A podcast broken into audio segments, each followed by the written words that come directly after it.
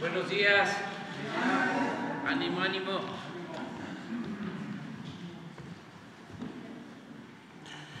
Bueno, vamos a, a informar el día de hoy.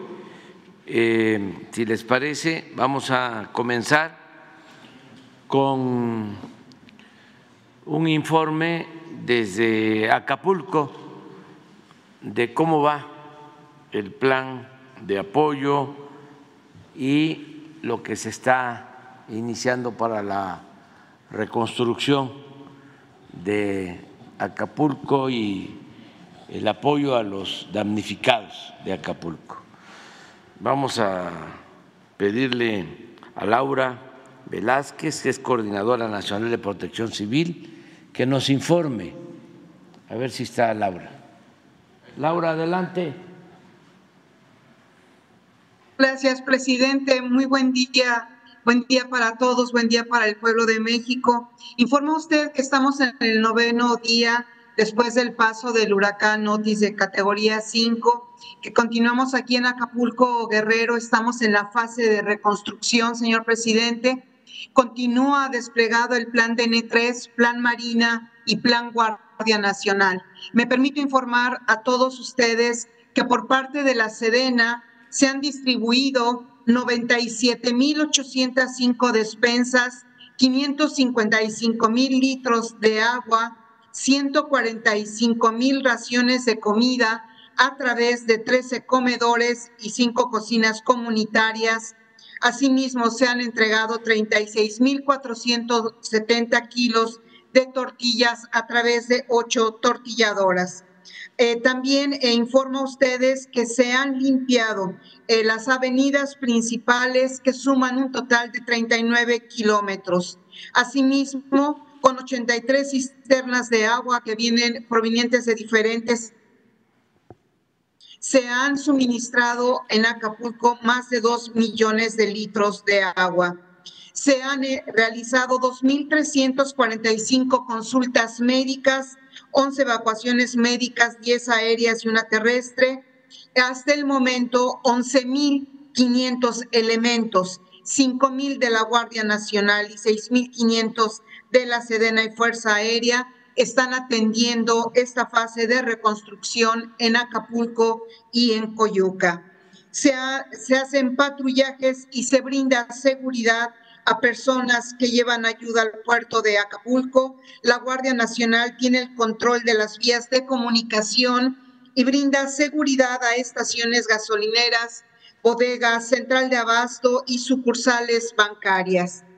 En lo que respecta a la Secretaría de Marina, hay un total de entregados en lo que respecta de despensas de 33.243 despensas distribuidas en Acapulco y Coyuca.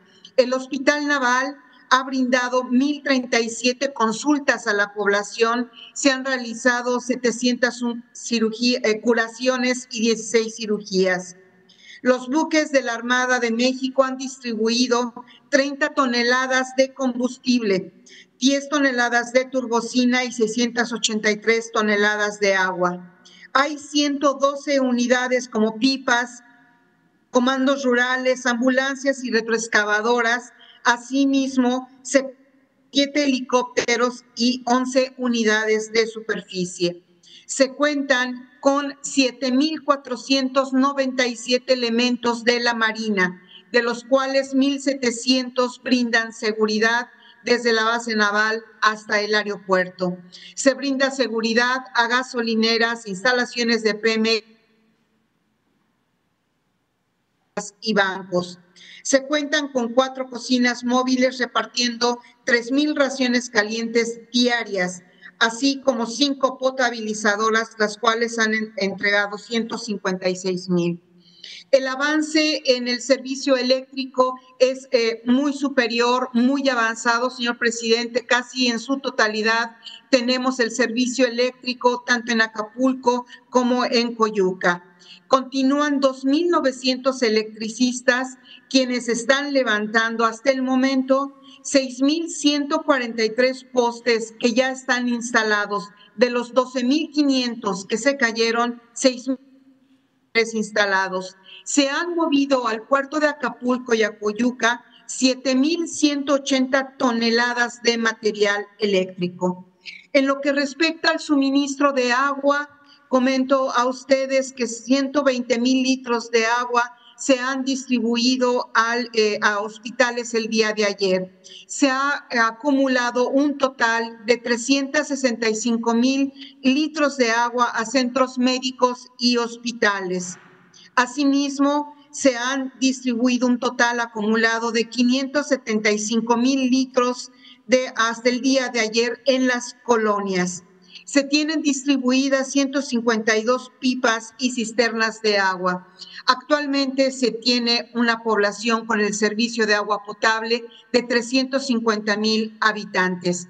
El caudal actual es de 2.100 litros por segundo. Se cuentan con 15 plantas potabilizadoras. En este mapa, si lo alcanzan a ver, la zona amarilla es la zona de Acapulco que ya recibe agua potable a través de los ramales naturales. Lo demás, que está en color eh, naranja, verde eh, y café, está siendo distribuido a través de plantas potabilizadoras y de agua.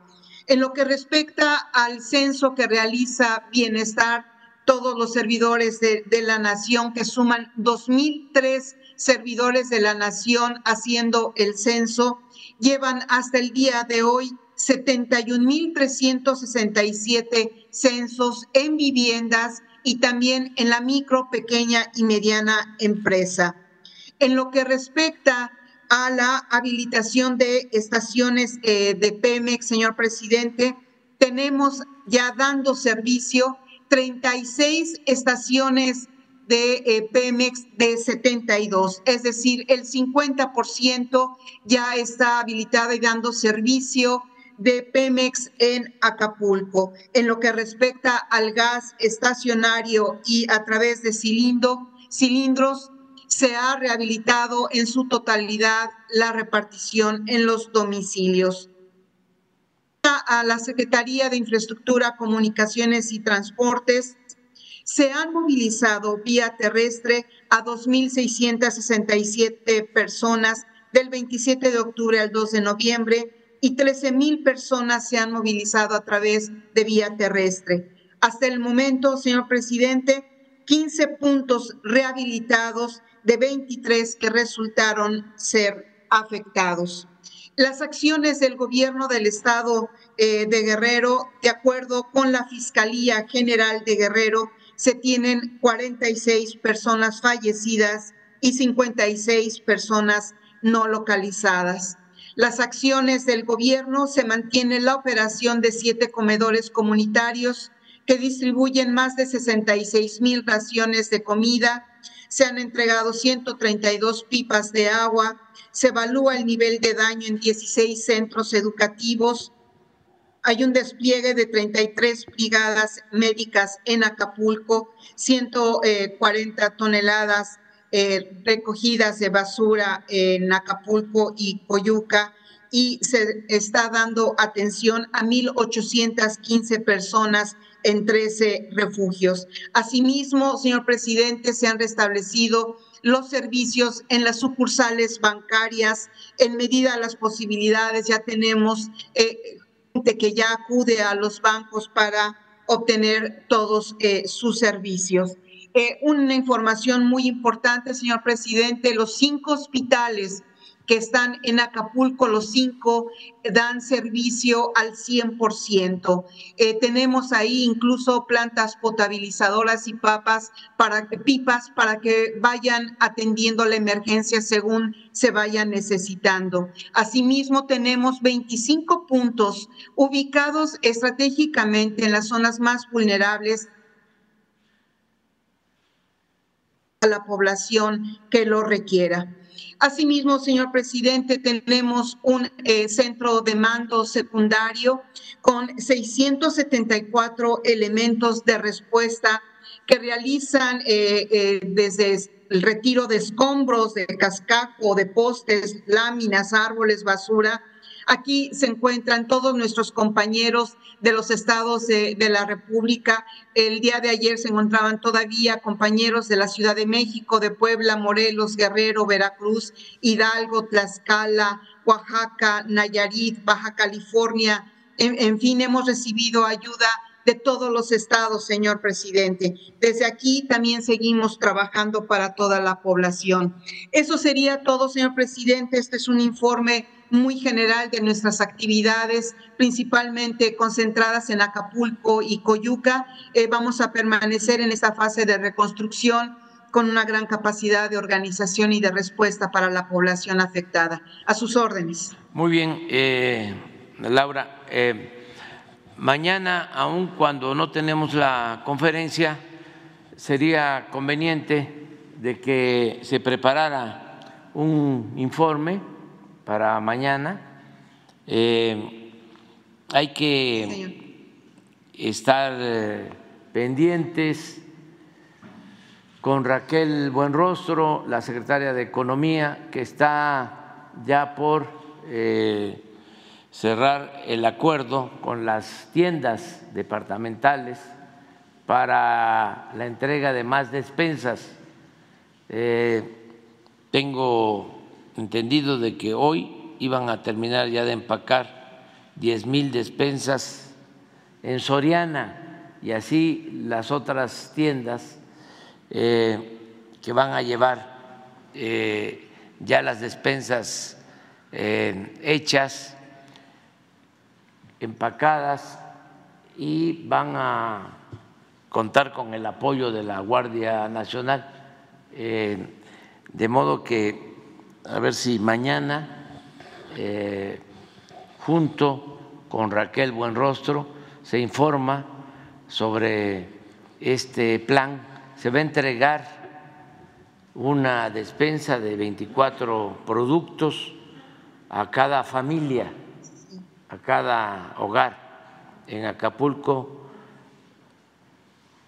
eh, una despensa por semana durante tres meses con 24 productos eh, y ya va a empezar esta distribución. Entonces, a ver si mañana ya podemos informar a la misma hora, aun cuando no estemos aquí, lo pueden ustedes hacer en la página del gobierno.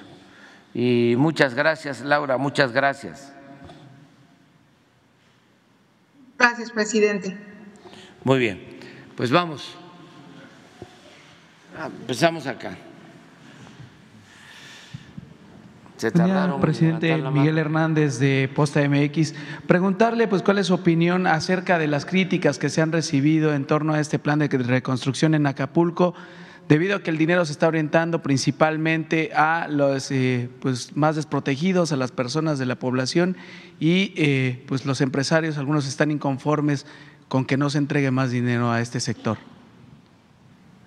Pues se les ayuda a todos, pero pues se tiene que apoyar más a la gente pobre, a la gente más necesitada, que es la mayoría.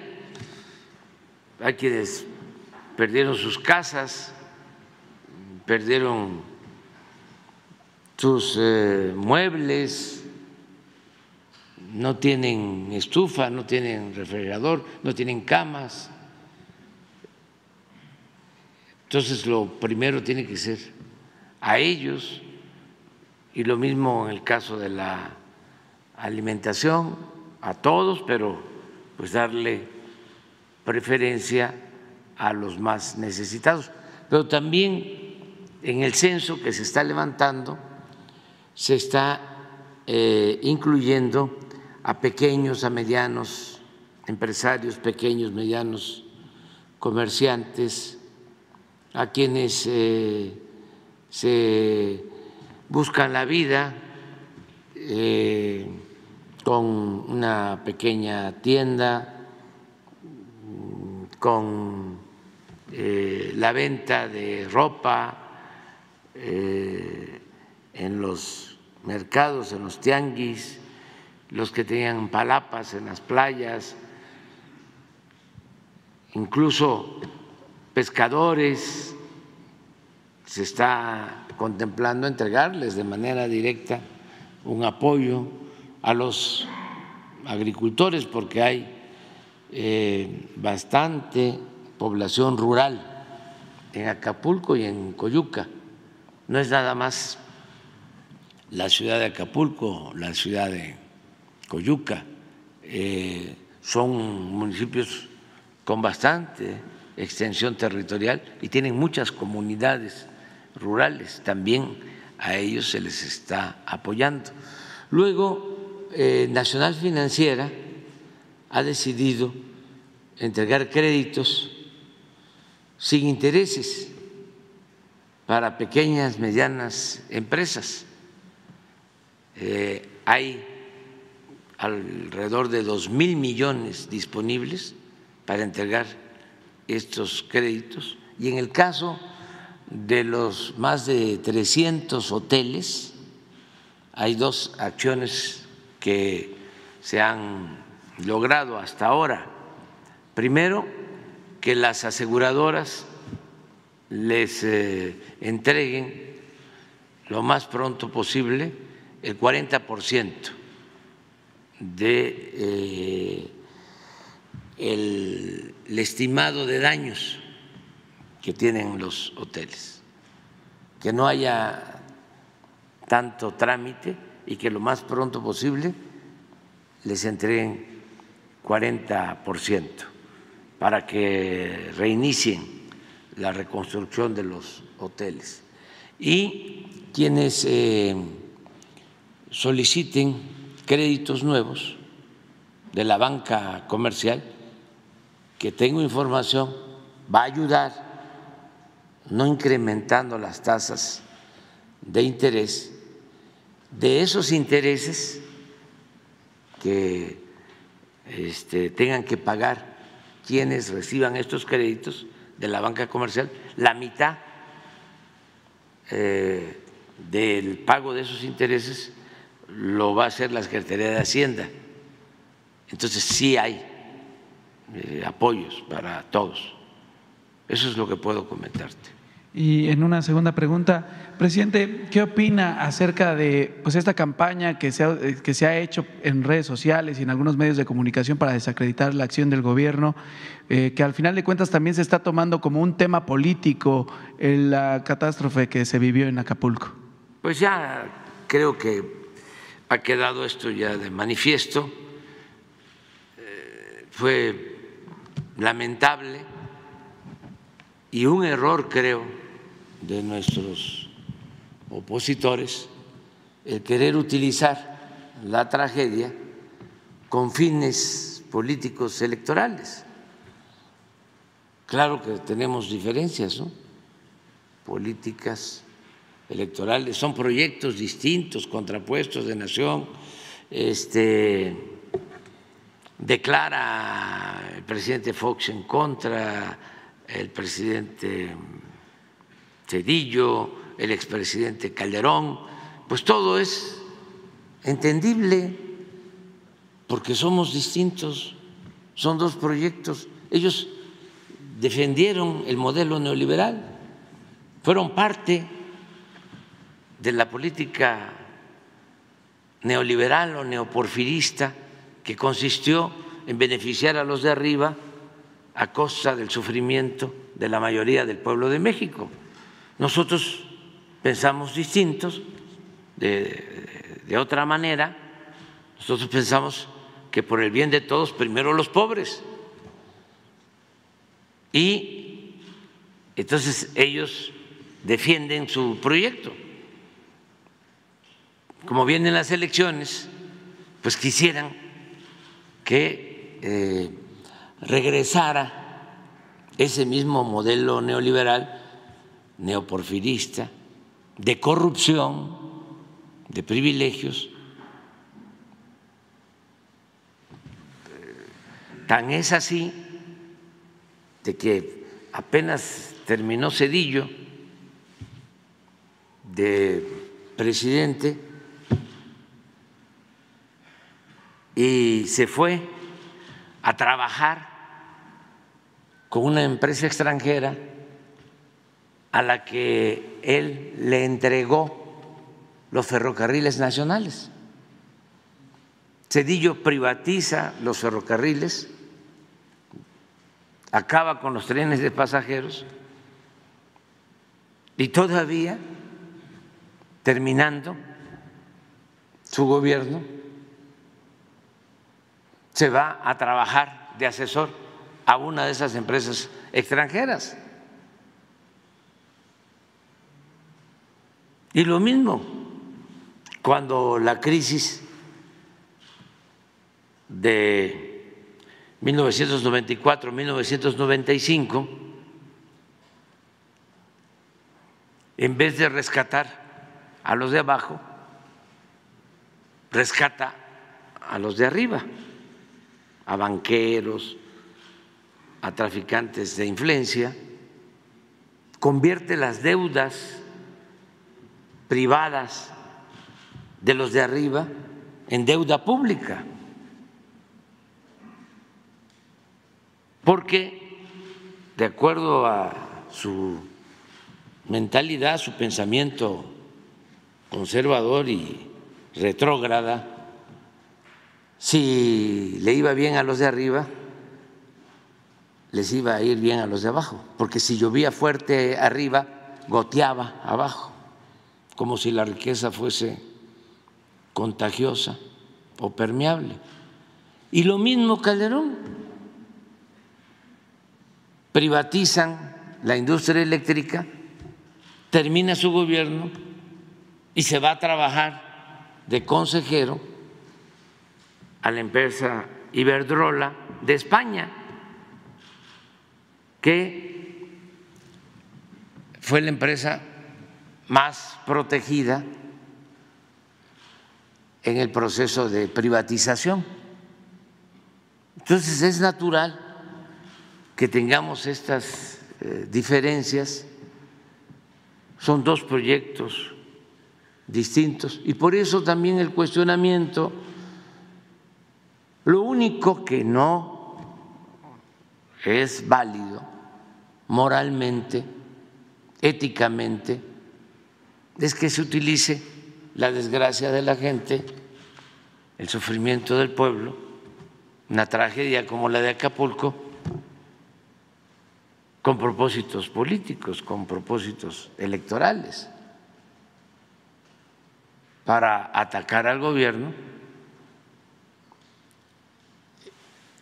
queriendo manipular a la población.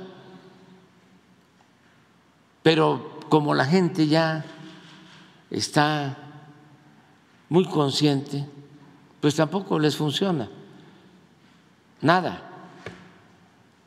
Entonces, eh, ya hemos hablado de cómo inventan,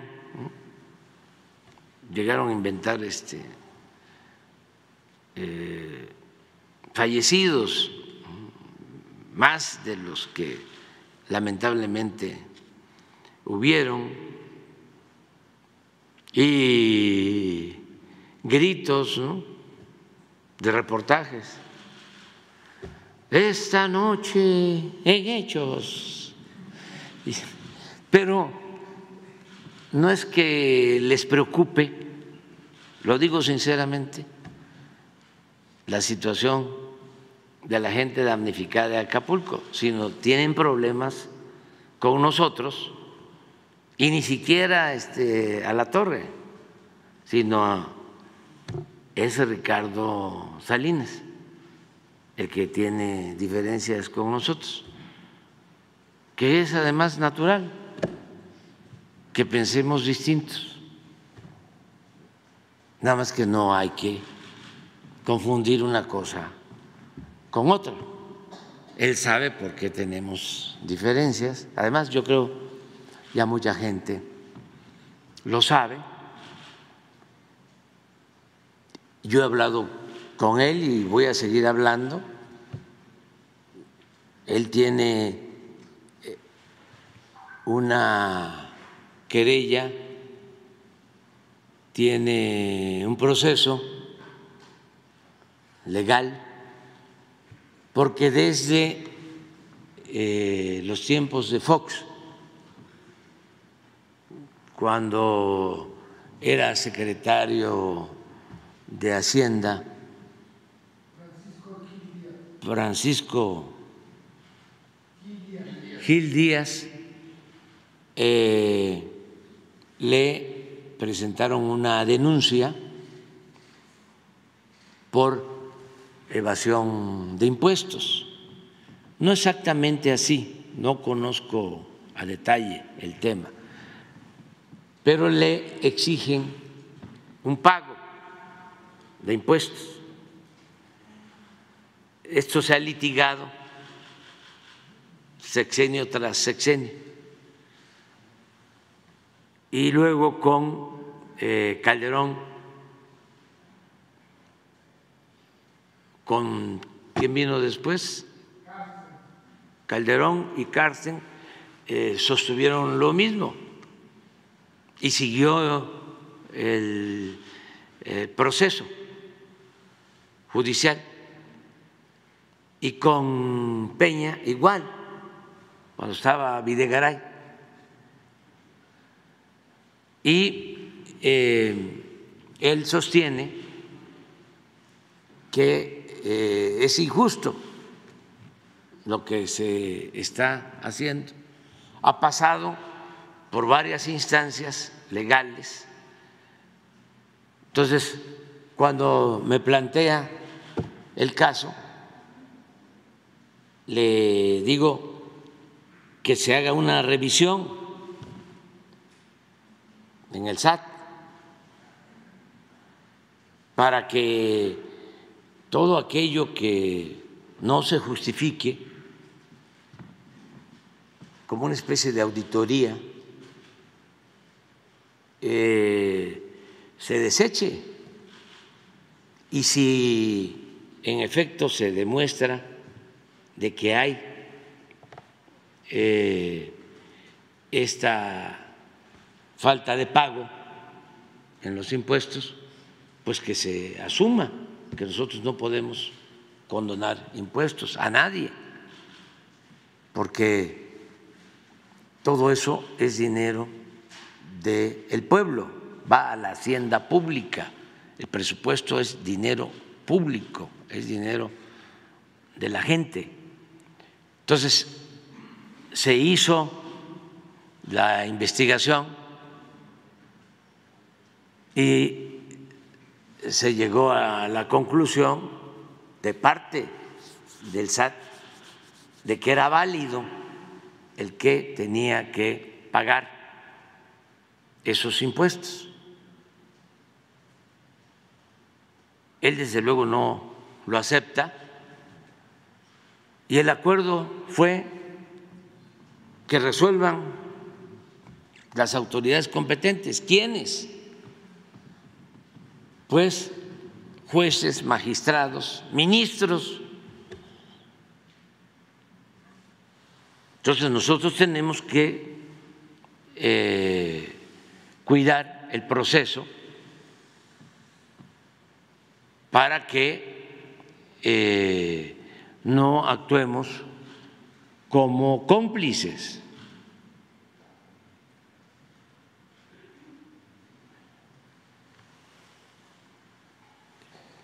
Cuando ya eh, los ministros, mejor dicho, los magistrados de los tribunales están ya por resolver,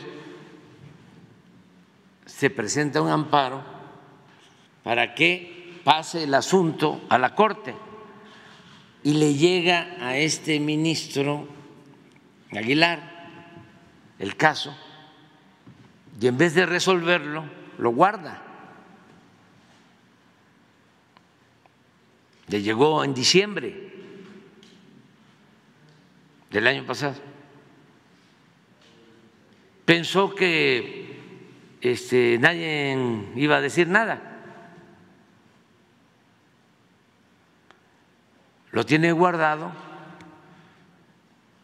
y se da a conocer de que estaban ganando tiempo en términos de el lenguaje de los abogados era una especie de táctica dilatoria, meter el expediente en un cajón. Entonces, como no pueden, porque pues son 25 mil millones de pesos, más lo que pueda resultar hacia adelante, pero de esto es un expediente de 25 mil millones de pesos. Entonces, no le queda más al ministro que sacar el expediente y pierde, que eso no se difundió por los medios, porque todos los otros ministros votan para que el asunto no lo trate la Corte, sino que se regrese a los tribunales. Ya ya está en los tribunales y yo no creo que tarden tanto en resolverlo. Y no estoy pidiendo que resuelvan a favor, aunque nosotros vamos a defender siempre la legalidad. Estoy pidiendo que resuelvan, porque es la autoridad competente. Entonces todo esto pues ha generado malestar en Ricardo, yo lo entiendo no voy yo a ponerme a pelear con él, es cosa de comprender cuál es mi situación. Yo no me puedo quedar callado, ser omiso, mucho menos cómplice, porque entonces me van a decir otros que antes no pagaban impuestos y por qué a mí sí me cobras o nos estás cobrando y a él no. Bueno, pero no solo me lo podría decir el señor Fernández de Oxo, que pagó 12 mil millones, o Walmart, que pagaron 12 mil millones, o Televisa cuando hizo su acuerdo con Univisión, ¿no? que pagaron también como 10 mil millones.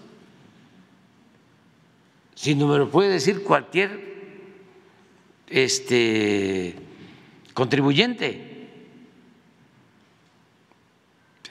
un maestro, un trabajador, ¿por qué me pides que yo pague impuestos sobre la renta? ¿Para qué me pides que yo pague IVA? que yo contribuya si los de arriba no pagan.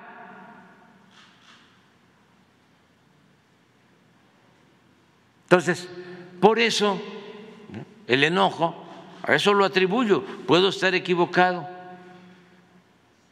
puedo estar equivocado, pero lo atribuyo a que hay una campaña eh, hablando de la incapacidad del gobierno y abriendo el micrófono para que me mienten la madre los que son entrevistados, pues la verdad, ayer me acordé bastante de Manuelita, este, mi amor, mi madre, que era muy buena, como todas las mamás, y está en el cielo. Y ella no está este, padeciendo, sufriendo por eso. Y en mi caso, pues no tengo ningún problema de conciencia. Estoy cumpliendo con mi responsabilidad, estoy cumpliendo con mi deber. Claro, eh, no es oponernos a la crítica, tenemos que garantizar el derecho a disentir, por eso lo expongo. Somos libres y no podemos estar pensando igual. Aspiramos a que haya una auténtica democracia, no una dictadura. Y queremos que no se confunda la oligarquía, que es el gobierno de una minoría, o a favor de una minoría, con una democracia. Porque antes lo que había, el señor Cedillo, el señor Calderón, el señor Fox, el señor Salinas, eran representantes de grupos de intereses creados, no representaban al pueblo de México. Ahora queremos establecer una verdadera, una auténtica democracia. Porque repito y repito y repito, desde que eh, Aristóteles definió las formas de gobierno, seis formas de gobierno, ¿no las tienes ahí? Eh, la oligarquía pues es el gobierno de la minoría y la democracia es el gobierno del pueblo. Entonces no se puede decir, vivimos en una república democrática, cuando en realidad los que mandan son una minoría. Y la democracia nada más es una fachada.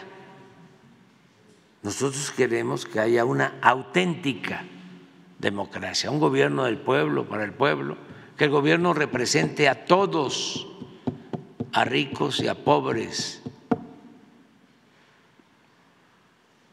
Y eso es por lo que estamos luchando. Pero sí te contesté más o menos. Bueno.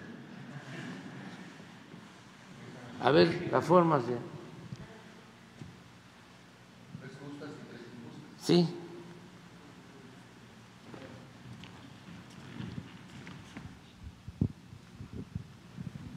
Monarquía, esto es lo que todavía hay en algunos países, es el gobierno en el que solo un hombre es el soberano, el rey.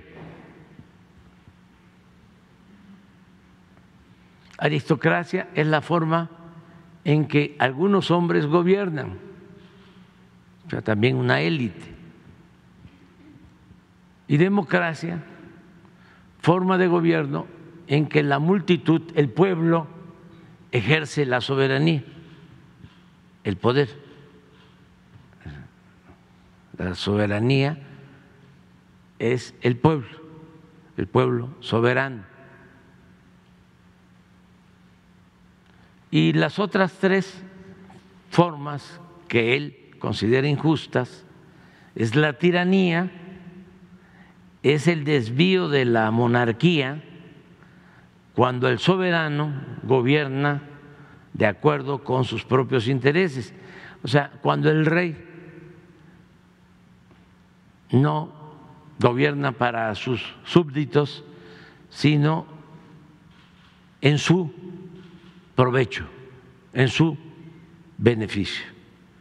La oligarquía, forma degenerada de la aristocracia, porque puede funcionar un gobierno aristocrático de unos cuantos, pero la oligarquía significa que se gobierna buscando el interés de los ricos.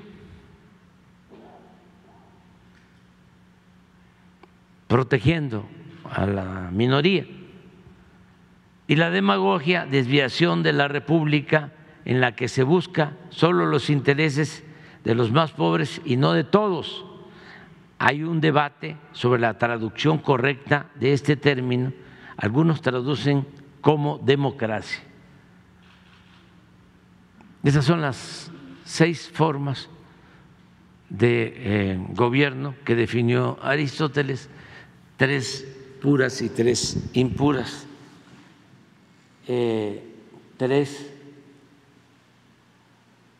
eh, justas y tres injustas. Entonces, ¿qué queremos? Una democracia, un gobierno del pueblo, no una oligarquía. Todo esto ayuda pues para ir entendiendo lo que está sucediendo.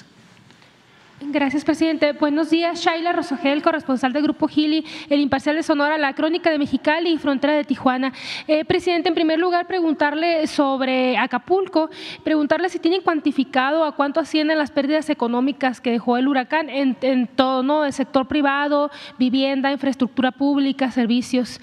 Y preguntarle sobre las despensas que se van a entregar, en donde van a participar algunas grandes cadenas. ¿En qué va a consistir el apoyo de estas cadenas? Si, si van a dar precio al gobierno más bajo para los 24 productos? Eh, ¿Cuánto costaría cada, cada despensa? Eh, ¿Sería eso sobre Acapulco? Sí, mañana va a hablar, bueno, sobre los daños, sí son cuantiosos, porque em, se afectaron los 334, 37 hoteles. No quedó uno sin una afectación. Quedaron las estructuras de concreto o de acero, pero todo lo que eh, tenía que ver con muebles, vidrios, todo se destruyó. Y desde luego instalaciones eléctricas, hidráulicas. Entonces es cosa de tener una idea de cuánto podría costar cada hotel, y estamos hablando de más de 300, pero también muchos restaurantes, muchísimos este, otros negocios, comercios, eh, los daños eh, a la infraestructura del sector público y los daños a las viviendas de las personas. Entonces sí fue bastante el daño. Nosotros vamos a, llevar a cabo una reconstrucción, estamos comprometidos con eso. Teníamos eh, contemplado terminar todas las obras, ¿no? Que hemos iniciado. Desde luego, esto fue un imprevisto y requiere actuar con, con emergencia eh, y destinar también recursos, afortunadamente los tenemos, y vamos a destinar, ayer se habló de un eh, presupuesto estimado de más de 60 mil millones. Y vamos a ver si no se requiere más. Pero tenemos el compromiso de poner de pie a Acapulco y lo vamos a hacer. Lo vamos a lograr lo más pronto posible. Las empresas eh, que abastecen de alimentos están ayudando. Se habló con los directivos y este, se comprometieron a ayudar con los 24 productos. Primero vamos a empezar con productos eh, que no requieran refrigeración, pero se van a suplir. Ayer se habló de eso por productos enlatados que resistan.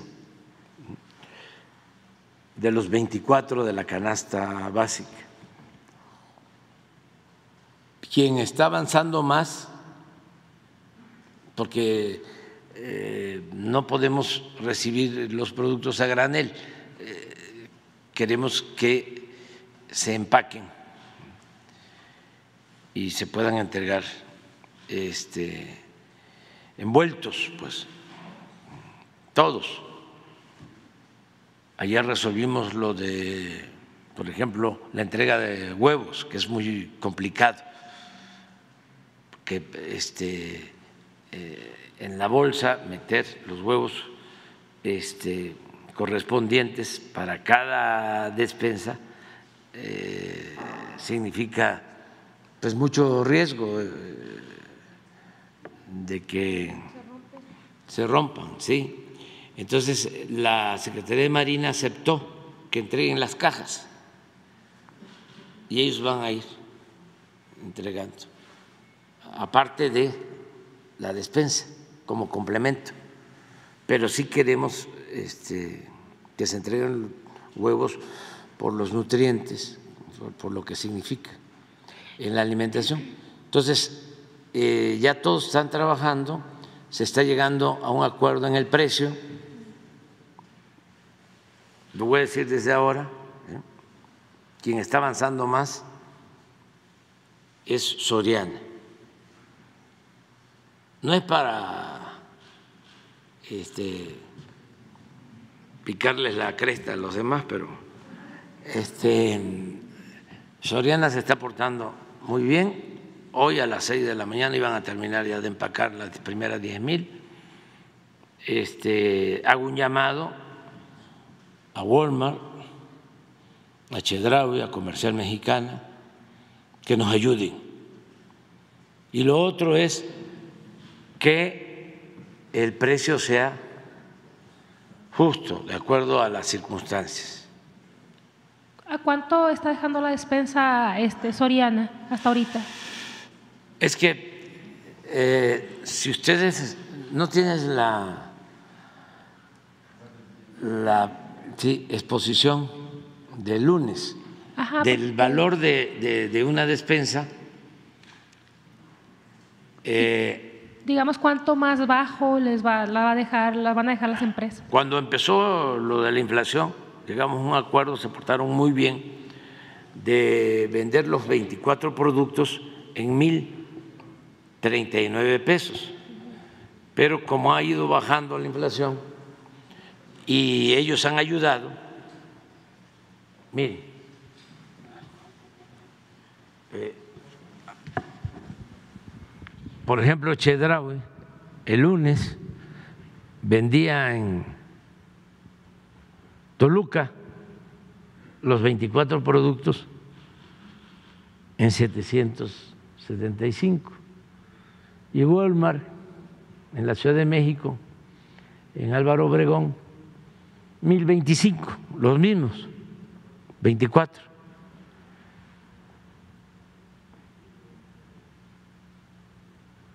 Eso es en una región. En otra región, a ver, ¿por qué no buscamos la región del, del sur? Aquí. Walmart en Tabasco, 1013, la más alta, y Chedraui en Veracruz, 773. ¿Y en Guerrero? Es esta, ¿verdad? Acapulco, 836. Entonces, por ahí, por ahí tiene que estar. Este, sí, ya sacamos la cuenta, son tres millones de despensa, de, de canastas. Tres millones porque son, es una canasta por familia, estamos considerando 250 mil familias a la semana. Entonces, como son tres meses, son tres millones. Sí, con el transporte. Estamos de dos mil a tres mil millones. Esa es la inversión. Dependiendo de cuánto aporten. Aquí es donde vamos a verlo, pues. Este, y sí están ayudando. Bueno, nos ayudaron cuando lo de la inflación. Si ven estos precios, eh, empezamos con 1.039 por canasta y ya el promedio está como en 800, 900, no llega a 1.000. ¿En cuánto pedirían ustedes que quedara la despensa? ¿En, alrededor de 800? No, eso lo está viendo este, eh, Raquel, que es la secretaria de Economía, está dedicada a eso. Ayer me habló tres veces para tomar decisiones. Y por eso sé eh, lo de Soriana y sé lo de la propuesta de entregar eh, los eh, cartones de, huevo.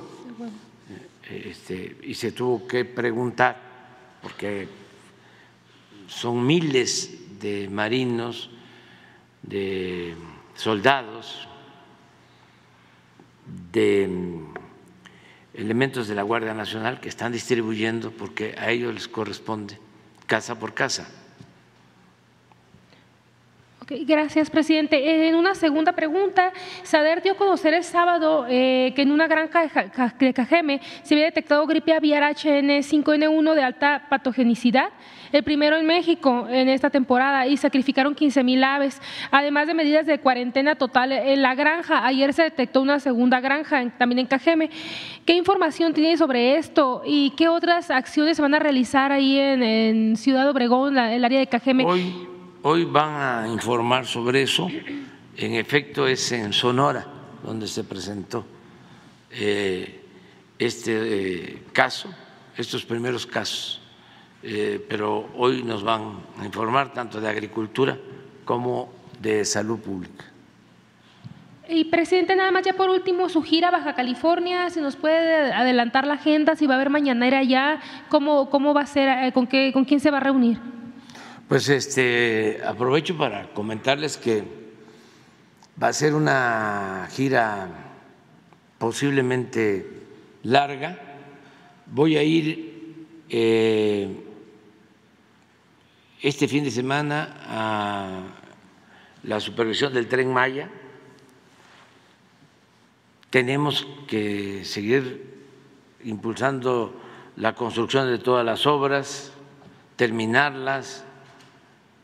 En el tren Maya están trabajando como 60 mil obreros. No podemos este, parar esas obras. Vive mucha gente, familias de esa inversión pública y va a ser una obra muy importante para el desarrollo futuro del sureste. Entonces tengo que seguir eh, recorriendo el país, que no se detengan las, las obras. Luego voy a ir a, regresando la semana próxima, voy a a Acapulco de nuevo, a ver cómo va el plan. Creo que como martes o miércoles, porque el jueves en la noche eh, voy a, a trasladarme a Tijuana, porque vamos a estar la, la, la reunión de seguridad y la conferencia de prensa del viernes próximo, dentro de ocho días, va a ser en Tijuana. Y ese día eh, vamos a recorrer obras y vamos a estar también en Tecate y en Mexicali. Y el día siguiente, sábado, vamos a los dos nuevos municipios de Baja California, vamos a San Felipe y a San Quintín. Y si nos da tiempo, también Ensenada. Y el domingo es el informe de la gobernadora Marina del Pilar. Y vamos a acompañarla el domingo, creo que en Rosarito. O sea, vamos a visitar los siete municipios de Baja California. Y ese mismo día, entonces el 12, ese mismo día vamos a Sonora. El lunes 13, em, la conferencia va a ser en Obregón. O sea, la reunión de seguridad y la conferencia. Y luego vamos con los pueblos yaquis,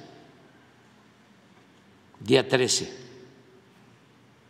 Escogí ahí para trabajar supervisando el plan de justicia yaqui y es también, lo adelanto, pero no es para fiestas ni nada de eso, es mi cumpleaños. Voy a cumplir 70 años y quiero cumplirlos ahí, este, con los yaquis. Ese día vamos a salir para que el día 14 la reunión de seguridad y la conferencia eh, se va a dar a conocer desde Culiacán, Sinaloa. Y vamos a inaugurar ya todas las sucursales del Banco de Bienestar, las 2.700 sucursales. del Banco del Bienestar. Es el banco hoy con más sucursales en el país. Y de ahí vamos a La Paz. Y de La Paz vamos a Mulegé. Y de Mulegé que va a ser de Loreto, posiblemente viaje a San Francisco.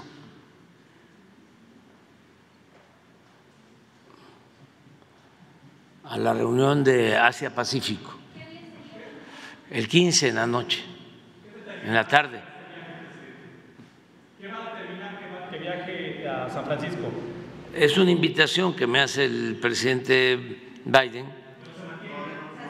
Ya está confirmada, confirmado. Sí, voy a ir. 15 y 16. Y de San Francisco, bueno, este, vamos a, a Tulum.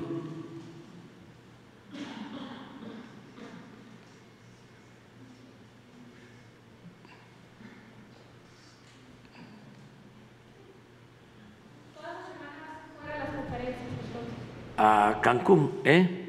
para eh, hacer de nuevo el recorrido del tren Maya, porque ya estamos este, por terminar para inaugurar el 15 de diciembre. Entonces, voy a regresar el 19 a México, a la ciudad, en la tarde, y el 20 de noviembre es el desfile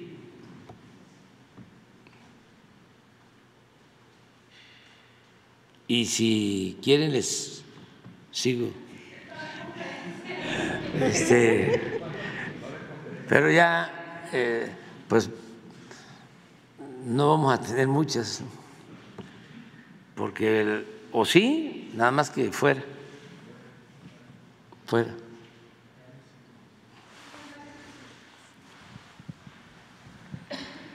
Gracias, presidente. Buenos días, Armando Gama del 11. Preguntarle sobre el huracán Otis en Acapulco.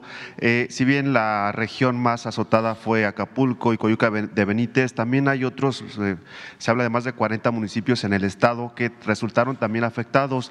Preguntarle concretamente si el censo de daños y el programa de reconstrucción y apoyo saldrá de Acapulco y Coyuca de Benítez para extenderse a otras regiones del estado como eh, Tierra Caliente o las otras costas? Gracias. Básicamente es Acapulco y Coyuca, la primera etapa del el censo, que están avanzando bien, pero no podemos tardar tanto tiempo este, con el censo, ya eh, se están mm, trasladando, ya se están este, adquiriendo los enseres domésticos y también la entrega de los recursos para la compra de materiales de construcción, porque es bastante, son 250 mil viviendas, incluyendo negocios pequeños. Entonces, este, por lo pronto es Acapulco y Coyuca, que son los municipios más afectados. Hay también otros municipios, pero el grado de afectación de Acapulco y de Coyuca nos obliga a atenderlos primero. Muy bien. Y en una segunda pregunta, eh, cuestionarle justamente o eh, pedir su opinión respecto a esta medida cautelar que eh, modificó un juez en las recientes horas para pues beneficiar al ex procurador Murillo Caram con prisión domiciliaria. ¿Cuál es su opinión? Ya hay rechazo justamente a esta pues cambio de, de esta medida. Sí, fue muy raro porque em,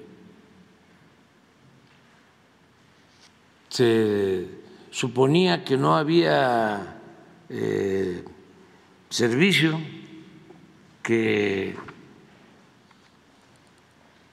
estaban cerrados los juzgados,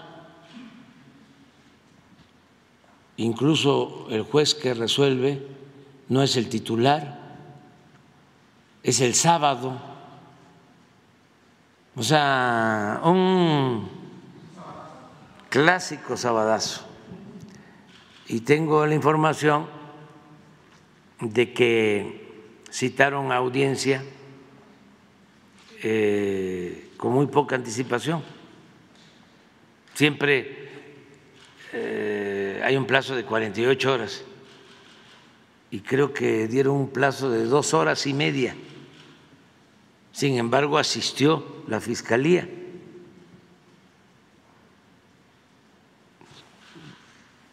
no sé cómo, de suerte.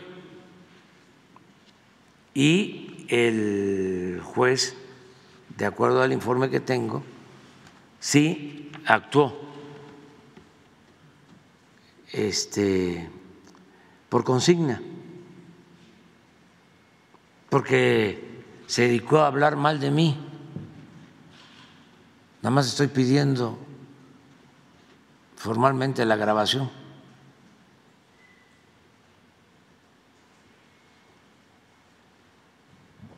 Se dedicó a decir que este, el Poder Judicial estaba por encima del Ejecutivo,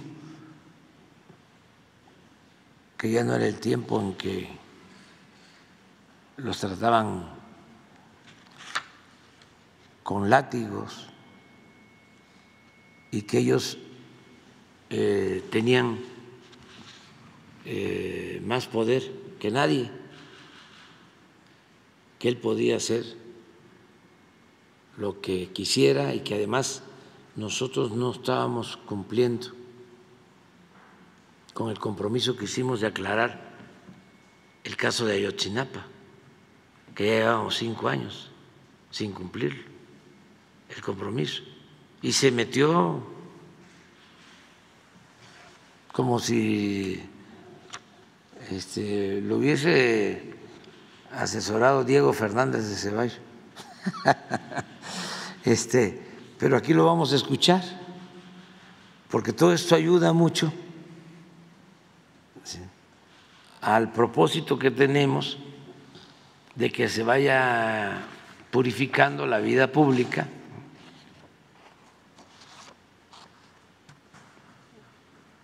y que se socialice la información, porque antes esto ni se sabía.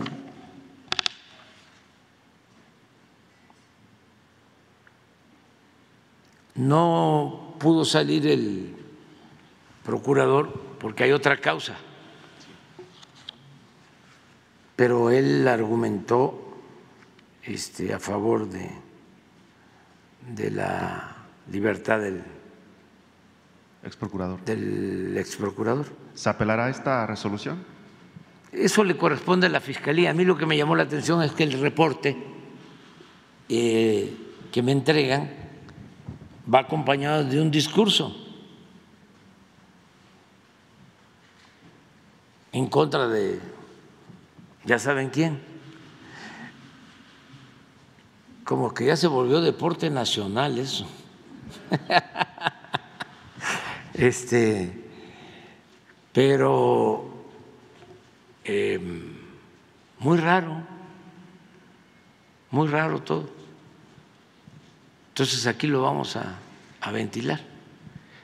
Y finalmente, eh, sobre este mismo tema, presidente, eh, ¿qué pasa con la extradición del ex eh, director de la Agencia de Investigación Criminal, Tomás Herón, que justamente acompañado del ex procurador Murillo Caram fueron los responsables de torturar eh, y de pues, crear la llamada verdad histórica por el caso Ayotzinapa. ¿Hay avances sobre este proceso de extradición? Sí, se está avanzando muy lentamente, más ahora por la situación que hay eh, en Israel y en Gaza, pues se está eh, complicando más.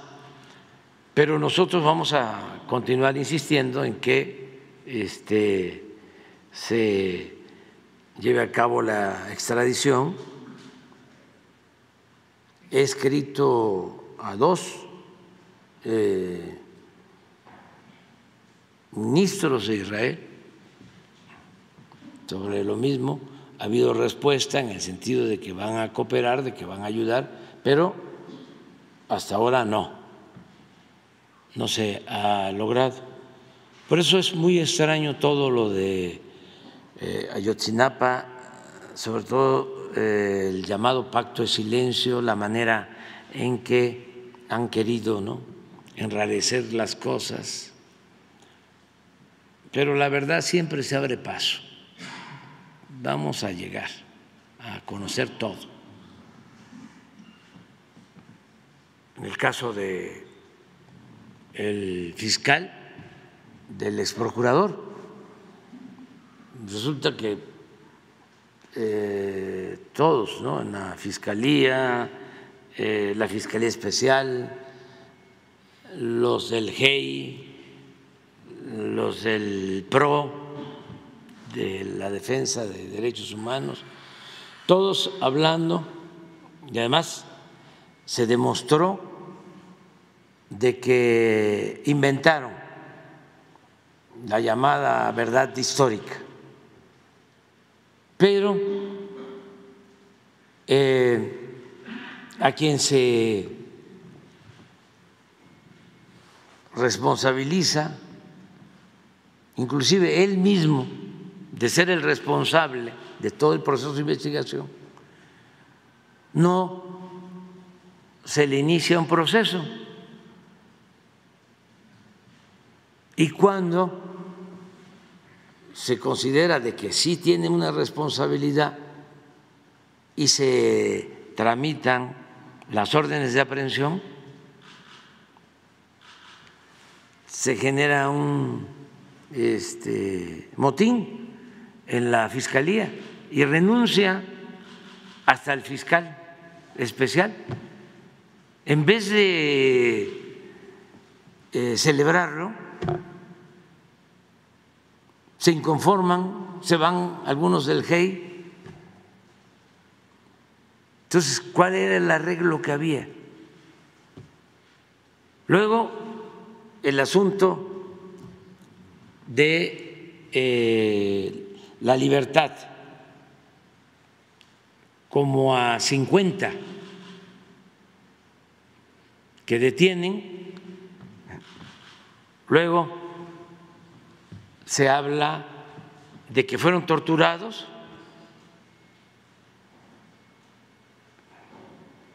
Hay quienes participaron en la desaparición de los jóvenes y hay posiblemente quienes no. El caso es que se da a conocer hasta un video de tortura todo mundo pensando, hasta los que me están escuchando, defensores de derechos humanos, que desconocían todo esto, de que eh, se habían llevado a cabo estudios, análisis, de acuerdo al protocolo de Estambul, y se había demostrado las torturas. Pues resulta que no se hicieron los protocolos de Estambul para demostrar que fueron torturados. Y un juez, así igual, da 10 días de plazo para que presenten las pruebas sobre tortura.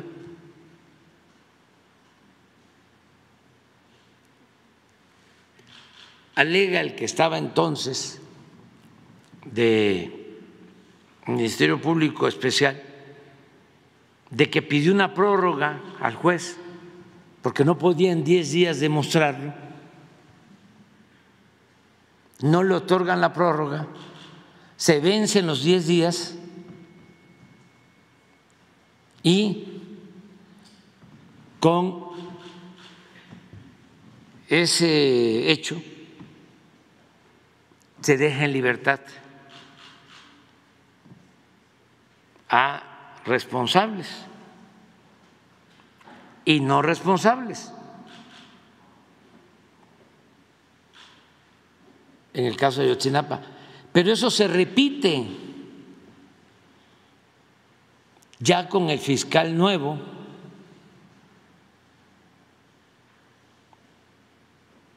Y salen otros.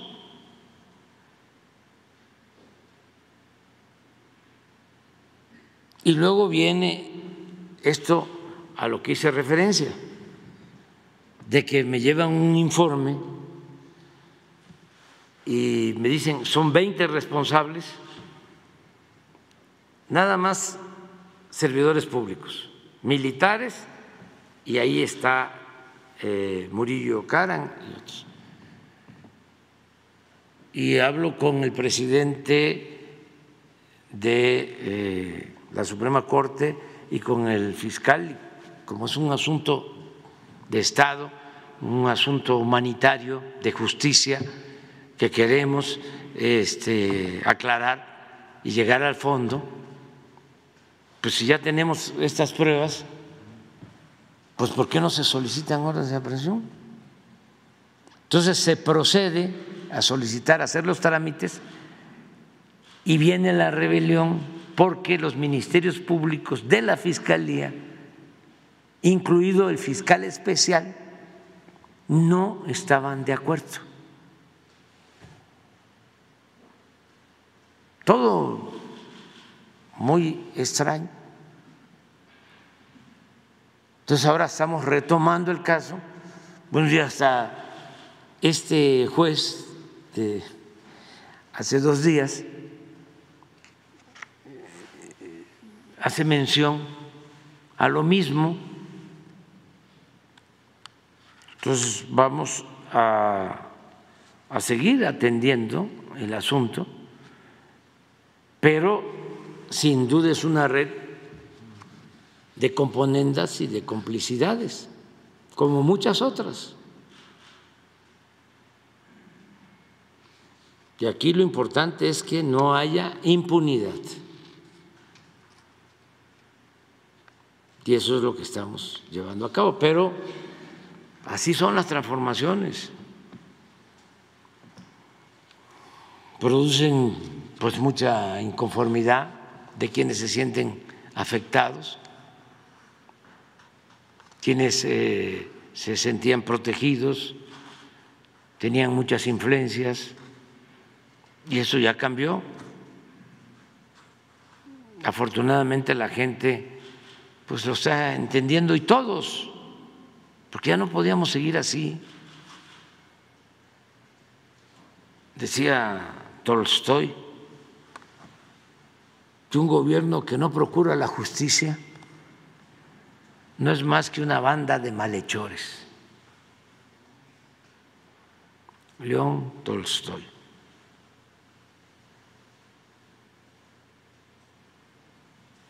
Vamos adelante.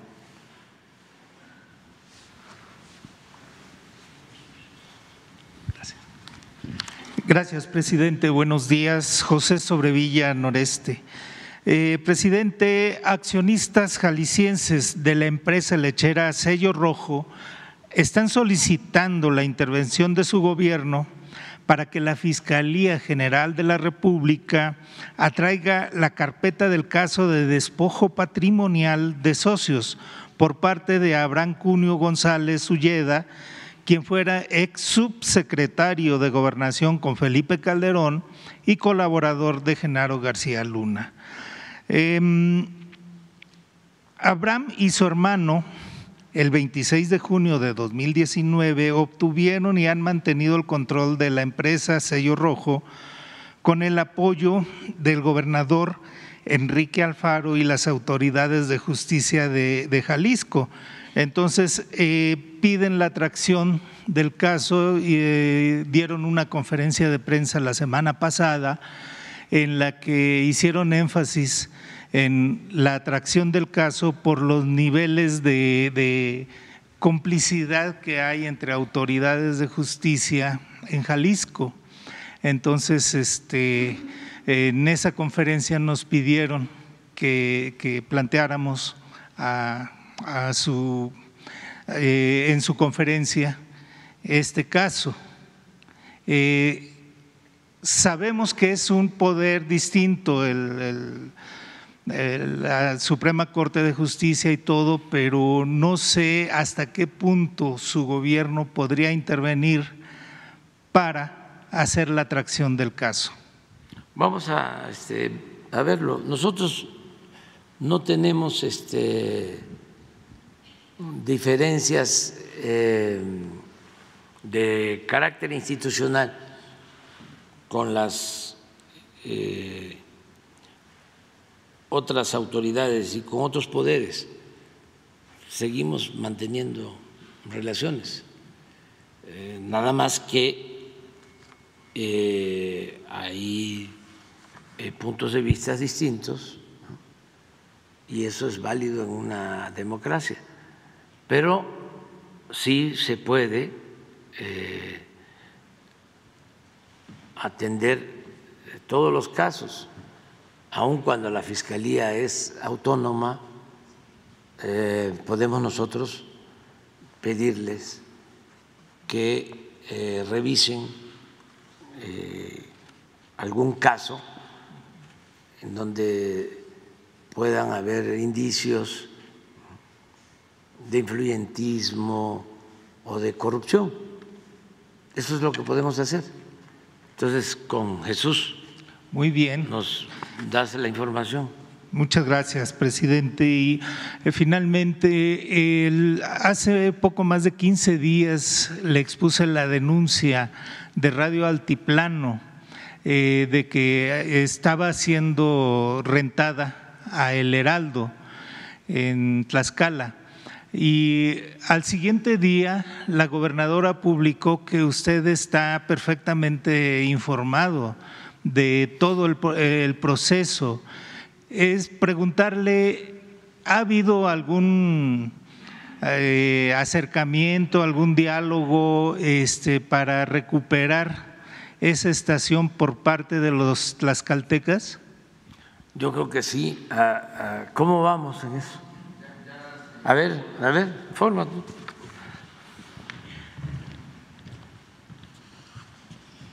Sí, con permiso, buenos días. Sí, ya se, después de que se hizo la denuncia aquí en la conferencia matutina, se buscó a la gobernadora de Tlaxcala, a la, a la empresa del Heraldo y al sistema público de radiodifusión del Estado mexicano para atender este asunto. Y bueno, el acuerdo es que el sistema de radiodifusión, el SPR, va a ayudar al gobierno de Tlaxcala a echar adelante el sistema público de radiodifusión, incluyendo radio y televisión. Entonces se va a hacer un diagnóstico y se va a ver de qué manera se va a ayudar al gobierno de Tlaxcala. Entonces, de tal manera hay acuerdo entre las partes para que esto suceda así. Gracias. Gracias, presidente. Este, tuvo efecto tu denuncia. Este, más que denuncia, pues este el conocer qué estaba pasando. La gobernadora de Tlaxcala es de primera, Lorena Cuellar, y sí se estableció comunicación con su gobierno, también se portaron muy bien los del Heraldo, y se está llegando ya eh, a este acuerdo, se les va a ayudar desde el gobierno federal para el mantenimiento de eh, la radio y que se mantenga como una radio cultural, que ese es el propósito para Tlaxcala. Muchas gracias. Sí. Hola, buen día. Buen día, presidente. Abelardo Martín Gómez de Al Momento MX y el Maya.mx también. En, en, el caso de pues, em, el viaducto bicentenario, en 2016 el abogado Pablo Díez presentó una demanda argumentando que la concesión del viaducto bicentenario fue otorgada de manera ilegal por la entonces Secretaría de Comunicaciones y Transportes a la empresa OHL sin que se realizara un concurso público. Eh, en 2019, el juez Fernando eh, Juan Pablo Gómez Fierro falló a favor del abogado Paulo Díez, declarando inconstitucional la concesión del viaducto y ordenando a la Secretaría de Infraestructura, Comunicaciones y Transportes que revoque el contrato con OHL y devuelva la obra al gobierno federal. El fallo del juez, del juez Gómez Fierro fue apelado por OHL pero el Tribunal Colegiado en materia administrativa del décimo primer circuito confirmó el fallo en 2023. Em, la Secretaría de Infraestructura, Comunicaciones y Transportes ha dicho que acatará el fallo del Tribunal Colegiado y revocará el contrato con OHL. Sin embargo, OHL ha dicho que apelará el fallo al Tribunal Superior de Justicia de la Nación. Em, si, el, si, el, tribunal confirma el fallo de de no si la ah, perdón si, si la secretaría de em, si el tribunal colegiado eh, si la concesión del viaducto bicentenario será revocada y la obra será devuelta al gobierno federal. De ser así, el gobierno federal tendría que hacerse cargo del mantenimiento y, operación del viaducto, lo cual sin duda sería en beneficio de los millones de usuarios que circulan por dicho viaducto. El conflicto aún no ha terminado, ya que OHL podría continuar apelando el fallo del Tribunal Colegiado del eh, Tribunal Superior de Justicia de la Nación. ¿Cuál es su opinión al respecto, presidente? Pues que hay que esperar a que se termine el juicio. Este, para eso es el poder judicial. Ellos, de conformidad con las leyes, tienen que resolver y eh, ya definir y ya cuando llega a la última instancia, ya es cosa juzgada, como se señala en el lenguaje jurídico, pues ya eh, acatar lo que se decida. Si mm, trasladan la autopista, la carretera a eh, la Secretaría de Comunicaciones, al gobierno federal, pues ya sería administrada por Capufe, como otras carreteras. Capufe que es una institución pública, pero cuando se resuelva, ¿no? que ya eh, no haya otra instancia, porque se acude eh, a varios eh, recursos en distintas instancias, pero ya llega el momento en que ya es inapelable y ya se tiene que cumplir la sentencia. Entonces, cuando esté en ese estado, cuando ya se llegue a ese momento, se resuelve lo que los integrantes del Poder Judicial decidan. Nosotros respetamos. Y en, otro, en otra pregunta, presidente, eh, Vive Aerobús recientemente eh, estrena, anunció que va a, a, estrenar 17 nuevos vuelos desde el Aeropuerto Internacional Felipe Ángeles. También eh, Mexicana de Aviación eh, va a estrenar también 20 nuevos vuelos también desde el Aeropuerto Felipe Ángeles. Y en este contexto de crecimiento de operaciones paulatino que está teniendo este aeropuerto, ¿Cuál sería el caso de Interjet, que pues eh, está en un conflicto actualmente con, Hacienda, con, me parece ser que también con em, eh, la Secretaría del Trabajo? Eh, fue recientemente también adquirida por la familia del Valle. Entonces, pues parece ser que también están atoradas un poco las, las, negociaciones. No sabemos si ya se, si, si, ya saldaron los problemas que tenían con Hacienda eh, ¿Cuál sería su, su, opinión sobre este tema, presidente? Bueno, eh, es muy bueno el que se trasladen ya estas eh, empresas que ya están operando en el aeropuerto Felipe Ángeles, pero van a tener más vuelos porque está saturado el aeropuerto de la ciudad. Ya no se pueden permitir más operaciones. Ya se llegó a un acuerdo con las empresas. Entonces, por eso es esta mudanza, por eso se van a trasladar al aeropuerto Felipe Ángeles. Eh, y nosotros celebramos esta decisión que están tomando las líneas aéreas. En el caso de Interjet es un tema bastante, bastante complejo. No solo es el adeudo con eh, el SAT, con ASA y con otras instituciones, creo que eh, Infonavit, Seguro Social, sino hay otros eh, adeudos pendientes con particulares.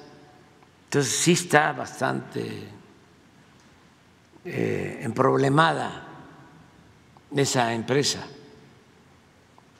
Y nosotros hicimos un esfuerzo en su momento, les hicimos propuestas en su momento, pero no, no este no aceptaron. O no este, eh, se interesaron,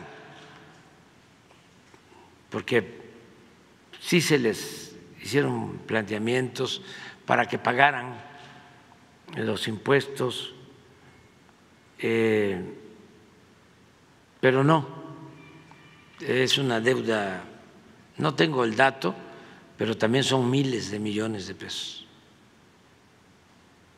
Es que había la mala costumbre de que no se pagaban los impuestos. Entonces se condonaban. O la costumbre que no se estableció con Cedillo para ser este, justos, sino viene de tiempo atrás.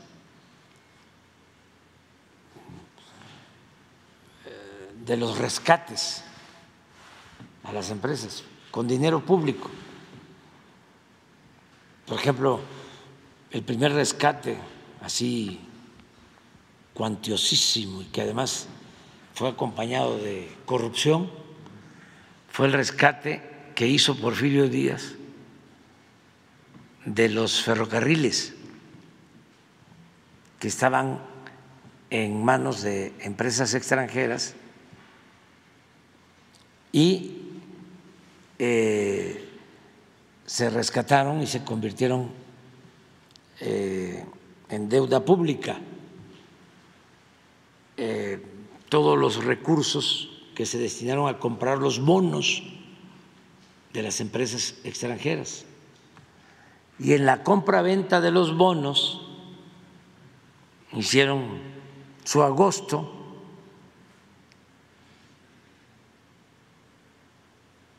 el hermano de Limantur.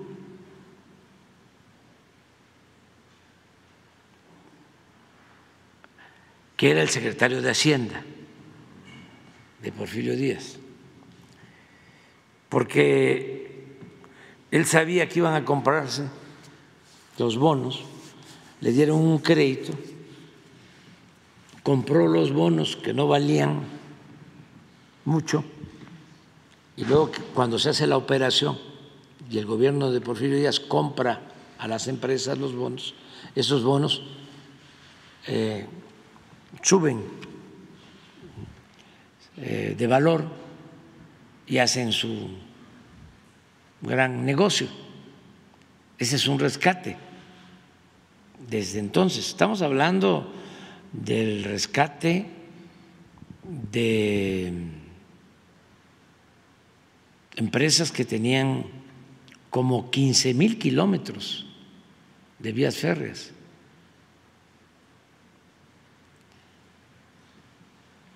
¿Y saben qué argumentó Limantur?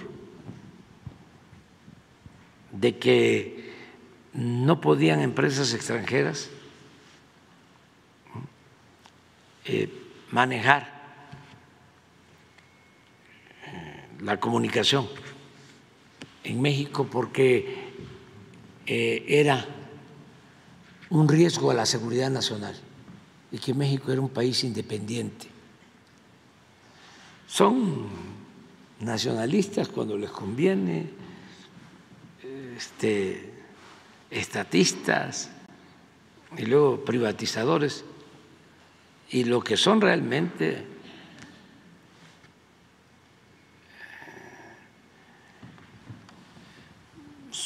pues es, eh,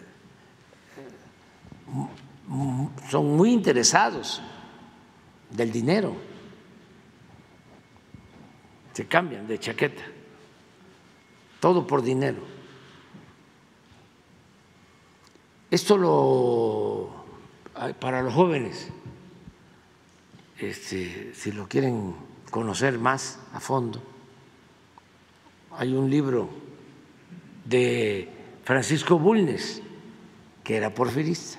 Por eso es importante, porque él mismo describe esta gran tranza.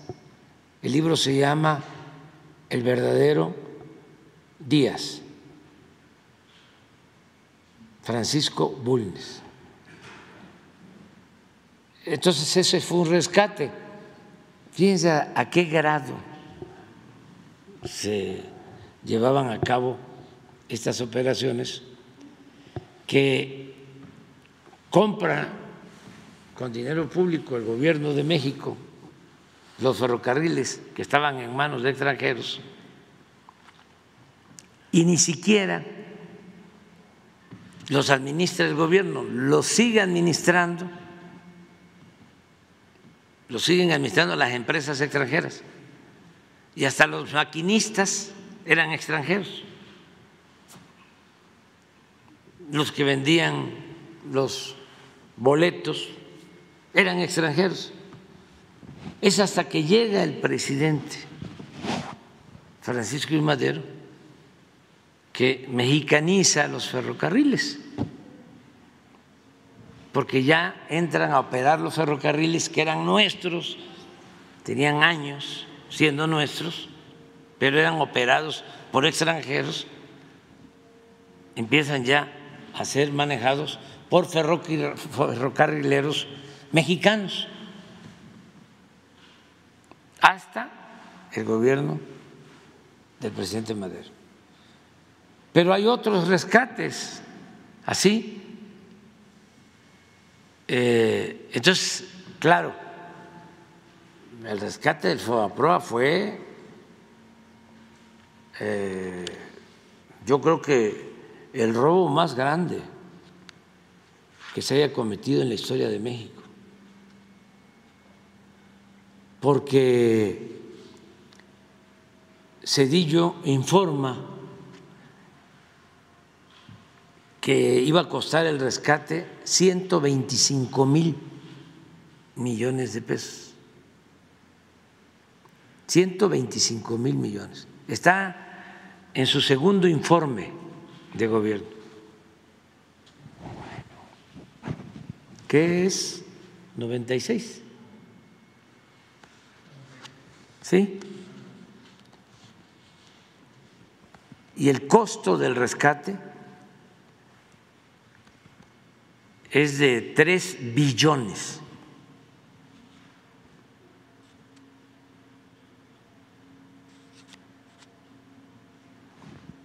O sea, todavía se va a terminar de pagar pues en 30, 40, 50 años más. O sea que este señor tan afamado, tan buen técnico, ¿no? Se equivocó por muy poco, ¿eh? O sea, su pronóstico este, casi este, se ajusta, ¿no? Casi latina. Creo que son como 20 veces, ¿no? ¿Cuánto es de 125 mil a 3 billones? ¿Cuántas veces más?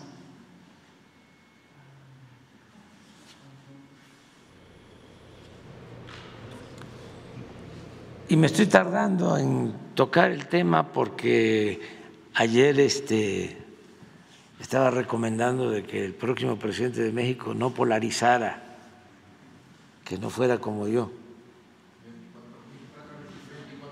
24 veces, sí. sí.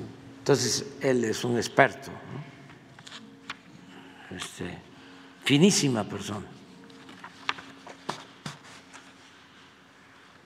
¿Ya? Son 2.947 eh, millones de pesos lo, que debe Interjet al, fisco. Sí, eh, pues casi 3 mil millones. Sí, pero eso es al SAT, ¿no? Sí. Pero hay otras deudas. Sí, con, usuarios, con, eh, gente que compró boletos y, no, no, les, pues no les cumplieron. Sí.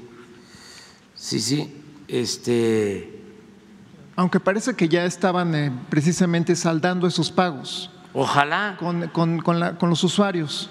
Ah, sí, pero el asunto es lo nuestro. Sí. este.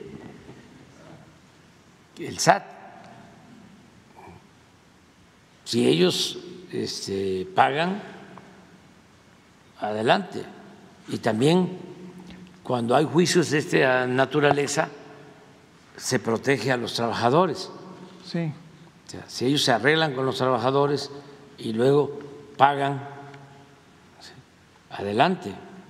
Parece ser, han, dicho que quieren operar desde el aeropuerto Felipe Ángeles, lo cual sería pues beneficioso para Querían eh, operar desde el aeropuerto Felipe Ángeles. Sí, sí, sí, sí, sí, todo, todo, todo bien. Nada más que se tienen que poner al corriente.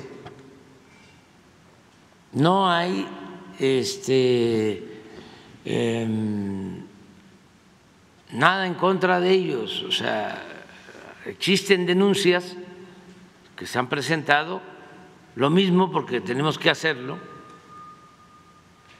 pero si ellos quieren buscar un arreglo, pagar, adelante. Está el SAT en disposición de, hacerlo. Lo ha hecho con otros eh, deudores, se llega a arreglos, pero sí tienen que pagar porque no podemos rescatar con dinero de los mexicanos a ninguna empresa. Lo del FOBAPROA, ¿por qué rescatar a los de arriba? ¿Por qué no rescatar a los de abajo? Si un comerciante fracasa, un abarrotero, ¿quién lo rescata?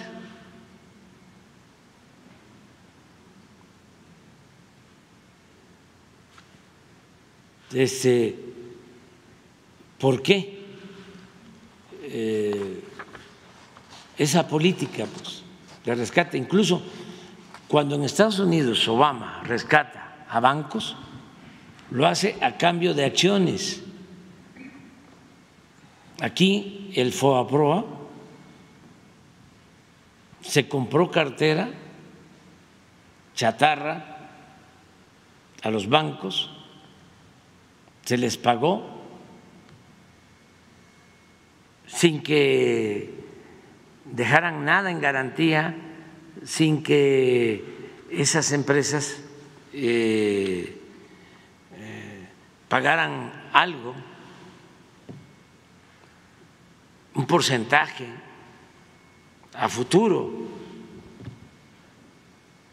Se dieron casos como el de la carretera Acapulco, la autopista del Sol, era de los señores ballesteros. Lo mismo, tenían un avión de lujo, se lo prestaban al que era regente entonces del gobierno de la ciudad y a otras personalidades. Eso lo digo porque lo escribí en un libro que se llama FOA Proa Expediente Abierto. Y como siempre, con información de la gente, una de las eh, trabajadoras de esta empresa, una sobrecargo simpatizante, me buscó para decirme cómo era el avión, ¿no? vajillas ¿eh? Eh, con figuras doradas de oro, pues. Los vinos más este, exquisitos,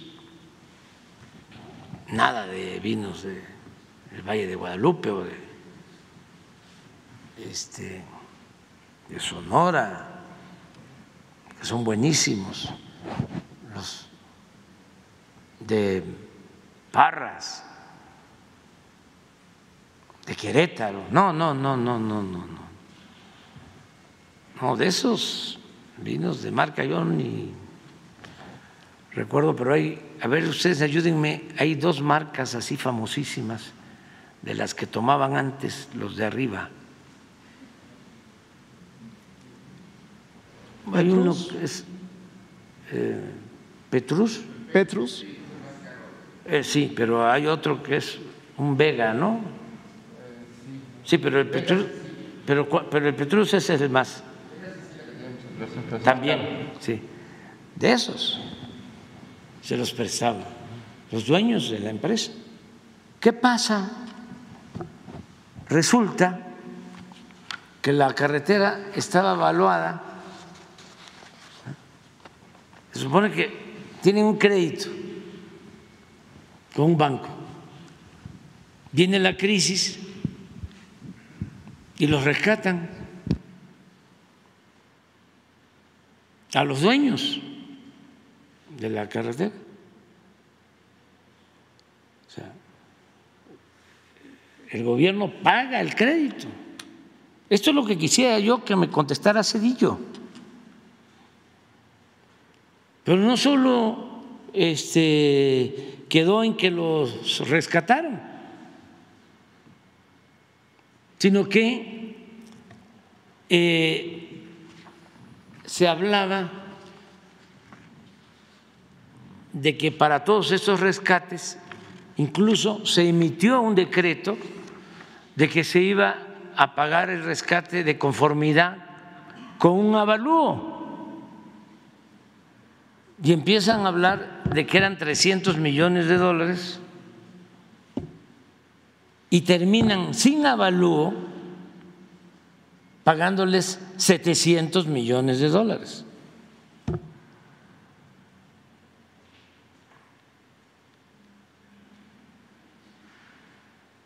Entonces, eso pues fue lo que quebró a México.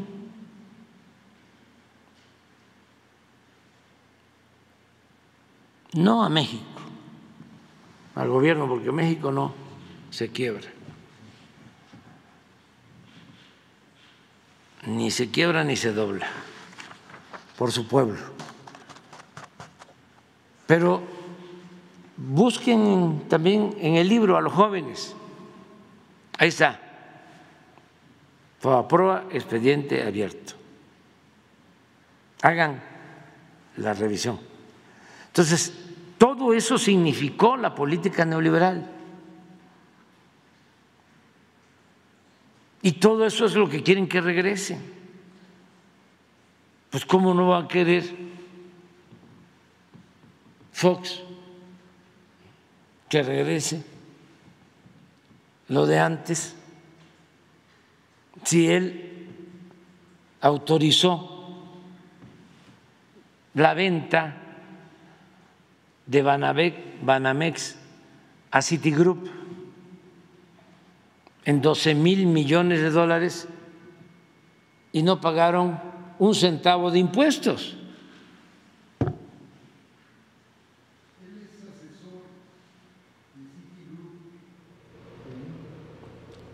¿Quién? Ah, sí, sí, Cedillo, no, pero estoy hablando de Fox. Fox es el que permite que Citigroup compre Banamex en 12 mil millones de dólares y no pagaron un centavo de impuesto.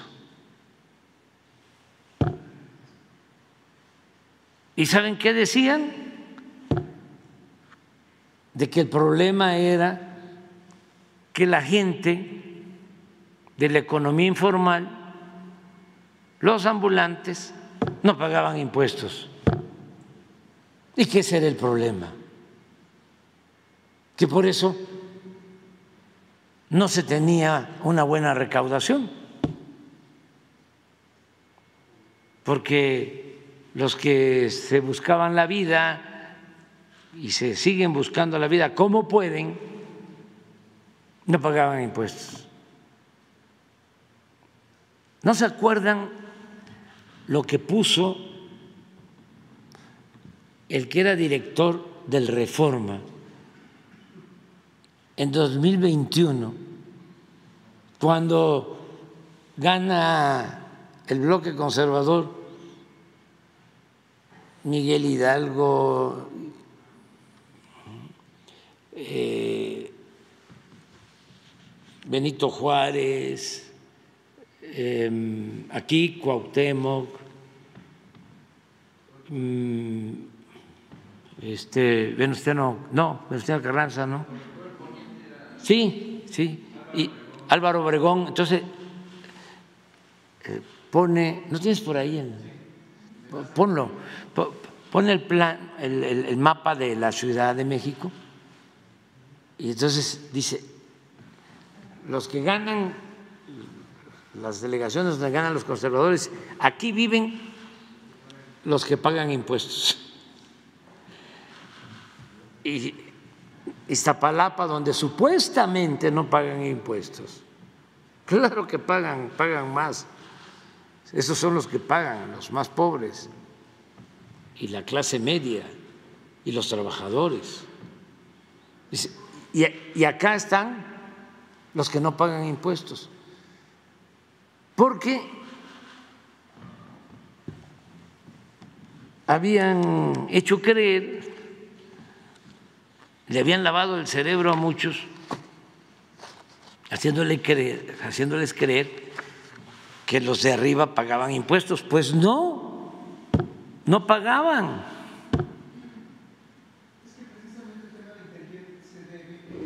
A, la falta de pago de impuestos de la familia Magnani, precisamente. Sí, hay por eso una denuncia penal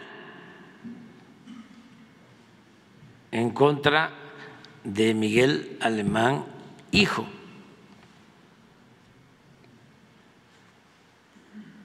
Porque este, si no lo hacemos, pues terminamos como cómplices.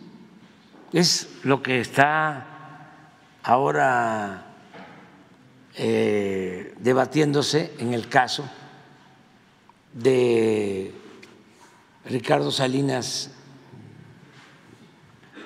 Pliego, que no es un asunto personal, es, él dice, fue una injusticia, ni siquiera fue en el gobierno nuestro,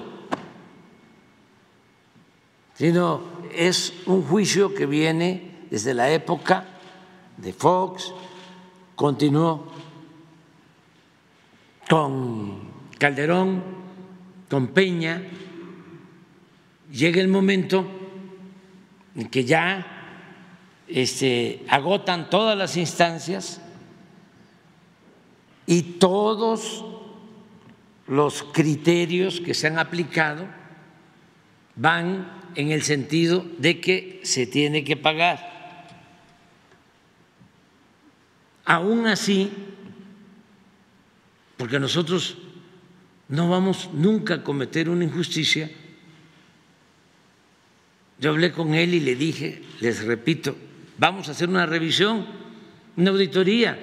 Tú eres contador. ¿Cómo no vamos a saber qué es justo y qué no es justo? ¿Qué es legal y qué no es legal? Entonces se llegó a la conclusión de que sí era legal de parte de nosotros él dice, no, pues está en su derecho. ¿Quién resuelve? Pues el Poder Judicial. Pero ¿cómo querían resolver? Con la mañosería de este ministro de guardar el expediente o de buscar resolverlo en la Corte, donde tienen mayoría los que están en contra nuestra. Nada más que es un asunto tan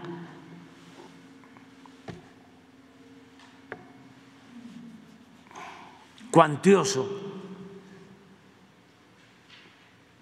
que no se puede ocultar. O sea, ¿cómo ocultar una cosa así? Entonces, cuando se da a conocer de que el señor llevaba desde diciembre, el ministro, con el expediente, esperando no sé qué, a lo mejor a que yo me fuera, y los pone, sus compañeros votan en contra de su dictamen. nada más eh, logra su voto y se regresa el expediente al tribunal, donde deben de resolver ya en un sentido o en otro.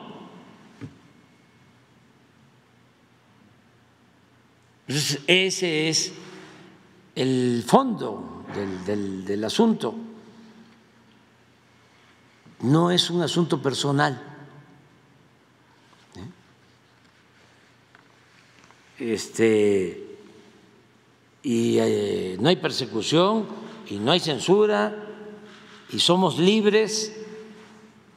Él ejerce su derecho a manifestarse, nosotros también.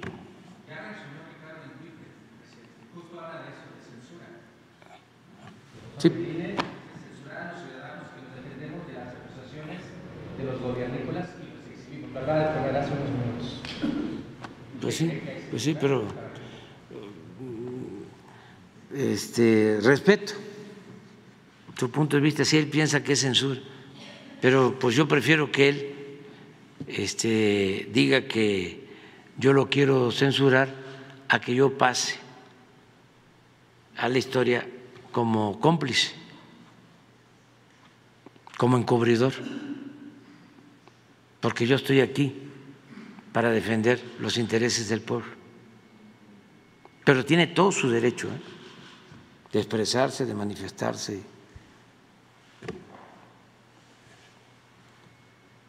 Miren, esto es lo que puso. Lázaro Ríos era director del Reforma creo que en la elección del 21.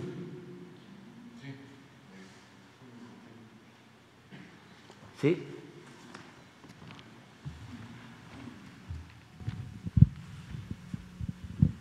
Porque esa es la idea, ¿no? Muy clasista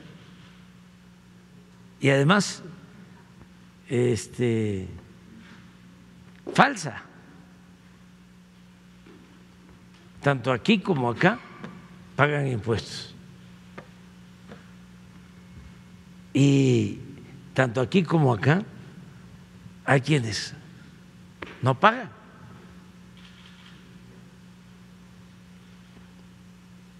Pero nos hicieron creer durante muchísimo tiempo. Por eso es muy bueno tocar todos estos temas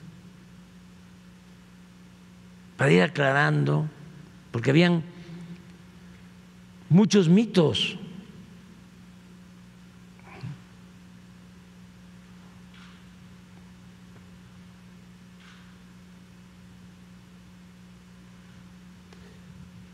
De que nosotros los que pagamos impuestos y acerca de la corrupción, en el caso de Ricardo, si sabe algo de que este, yo he robado, que lo dé a conocer y lo pruebe.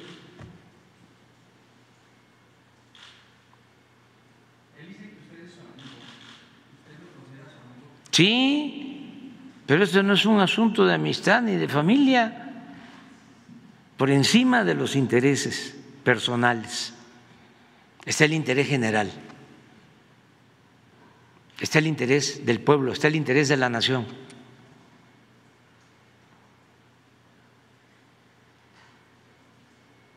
Por eso somos servidores públicos, porque si sigue el amiguismo, el nepotismo, el influyentismo, la corrupción, todas esas lacras de la política, pues no vamos a poder lograr el renacimiento de México. Y esto es en bien de todos y de nuestra generación y de los que vienen detrás de nosotros, nuestros hijos, nuestros nietos. Y es mejor, mucho mejor, heredar a los hijos. Eh,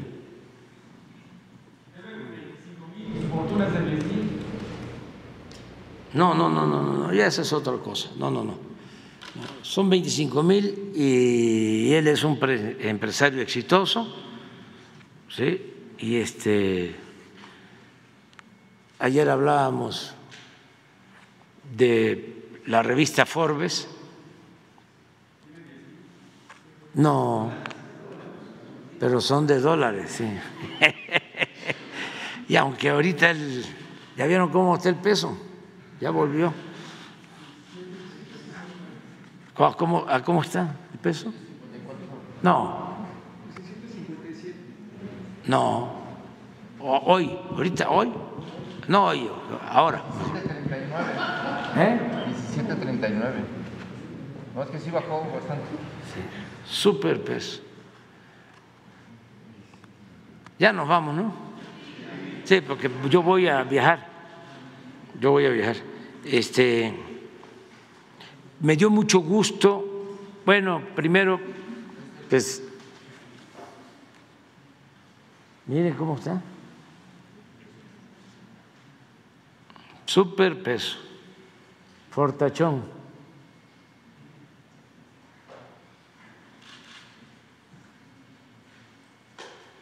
Esto nos ayuda,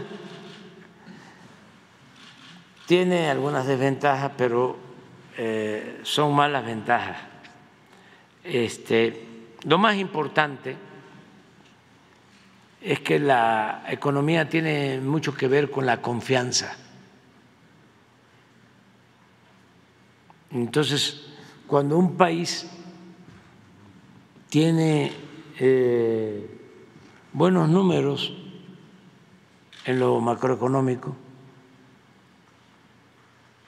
es un país con ventajas porque atrae inversiones.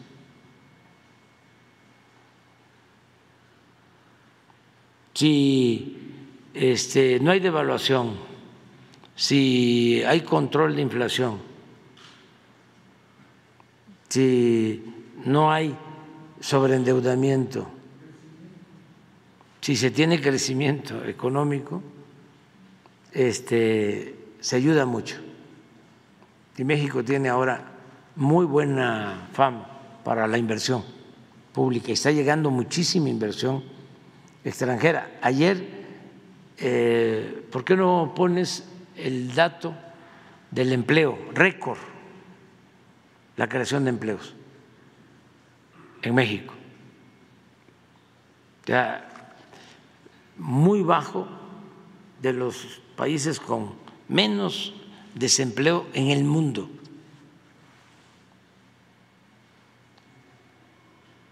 Me mandó SOE un informe